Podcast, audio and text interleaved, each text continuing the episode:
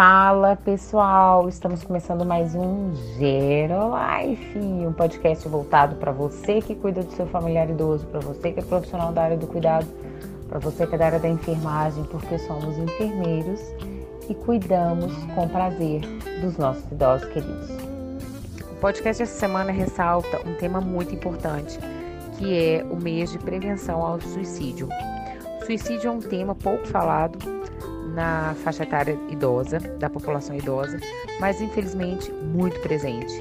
E uma das questões que causam mais as tentativas de suicídio ou o ato em si é o quadro depressivo no idoso. E para isso nós falaremos um pouco sobre alguns mitos e verdades que acompanham este quadro. É isso, pessoal?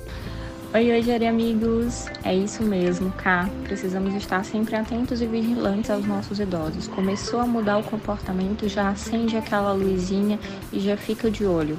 E eu queria ressaltar também que não só a questão do isolamento social, do, do idoso estar ali mais quietinho, existem também outros sinais de alerta né? Como por exemplo o paciente, o paciente, o idoso, ele começou de repente a se queixar de mais dores no corpo, falta de apetite, insônia ou um sono muito agitado ou ali passa mais tempo na cama mais do que o habitual. Então tudo isso a gente precisa realmente estar mais ligado. O Flávio, como é, que é, como é que é a relação do pessoal aí no Japão em relação ao, ao quadro de depressão, ao sintoma depressivo, as mudanças de humor nesse sentido? O pessoal insiste muito na medicação, como é aqui no Brasil? Olá amigos, tudo bem com vocês? Vamos falar um pouquinho de história. Na história do, do Japão antigo, os samurais eles tiravam sua própria vida, chamada de seppuku. Os kamikazes, durante a Segunda Guerra Mundial, arremessavam seus aviões em direção aos alvos. Então, historicamente, japoneses já conhecem esse procedimento de auto tirar a sua vida. Infelizmente, é, a prática é muito comum. O ano passado, aproximadamente 20 mil pessoas tiraram suas vidas aqui no Japão, o que totaliza cerca de 55 pessoas por dia. Infelizmente, é, na área da psiquiatria, na área da, da psicologia, são áreas não tão aprofundadas, são áreas que não são tão claras. Uma pessoa que tem esse problema até chegar num profissional especializado leva um certo tempo e não é tão simples e tão fácil o acesso como no Brasil.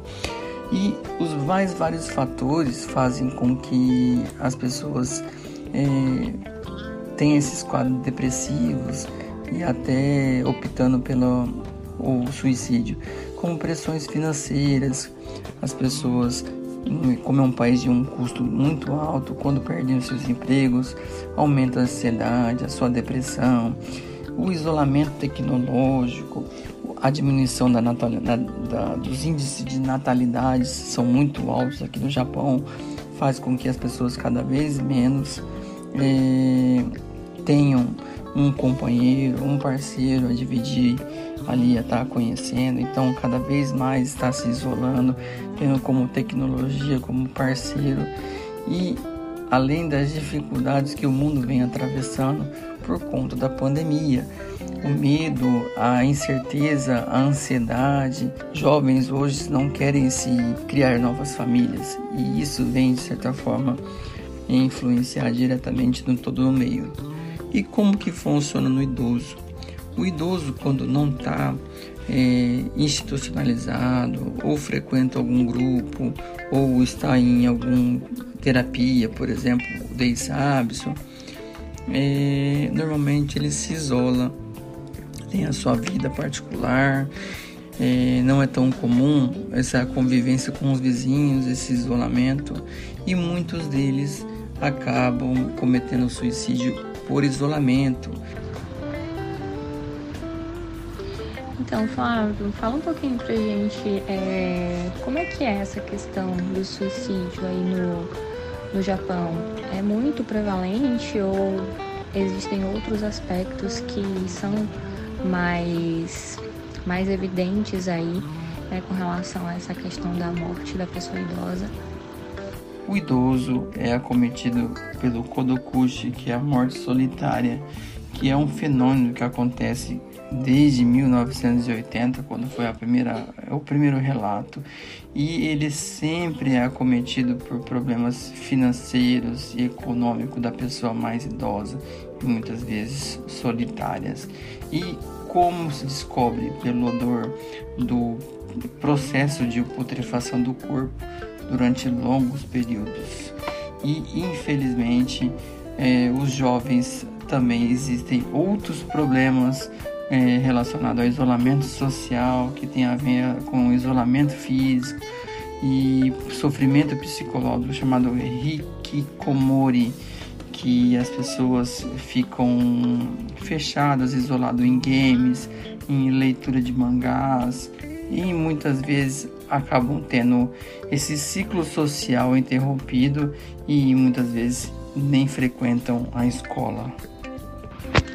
Com relação a mito é, relacionado ao suicídio, que eu mais tenho assim contato, que eu acompanho, é dos familiares mesmo de não tocarem no assunto com o idoso, de não falarem sobre a depressão, de não falarem sobre a morte e o morrer.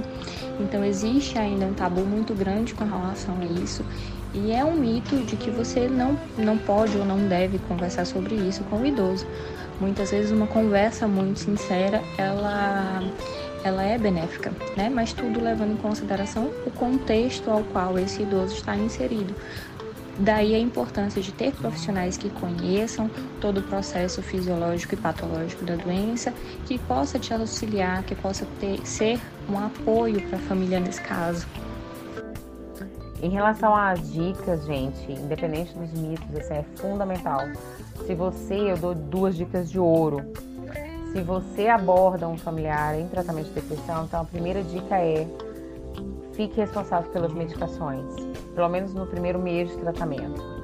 Porque a pessoa está desanimada com a vida, com tudo, e o medicamento antidepressivo ele causa sonolência importante e favorece as tentativas de autoextermínio quando a pessoa toma, né, a superdose. Então é importante ter esse cuidado. A outra dica que eu dou é evite o bom humor tóxico, a positividade tóxica. Então a pessoa ela tá triste, é uma questão patológica, foge do controle dela. Então evite frases do tipo, ai, já já isso passa, pô, mas você também não colabora, ai, vamos, faz um esforço. São coisas chatas de serem ouvidas quando a pessoa está em um quadro patológico e em tratamento. Então, seja apoio e, na dúvida, a sua presença por si só já é suficiente, pode ter certeza disso, né, gente? Nossa, cara, super concordo. Você falou uma coisa muito importante, a questão das medicações. Não só ficar responsável né, pela medicação, mas não deixar essa medicação de fácil acesso para o idoso, porque no, no momento de crise ali, de ansiedade, que pode estar relacionada à depressão também, né? É, ele pegar essa medicação e cometer o suicídio sim. Ouço também é, muitos familiares confundindo tristeza com depressão, né, quando na verdade elas são diferentes, existe diferença, o tempo de duração delas é diferente. A tristeza é um quadro fisiológico, é um quadro que ocorre por um curto período de tempo ali relacionado a alguma situação que ocorreu. Então, acontece com todo mundo, né?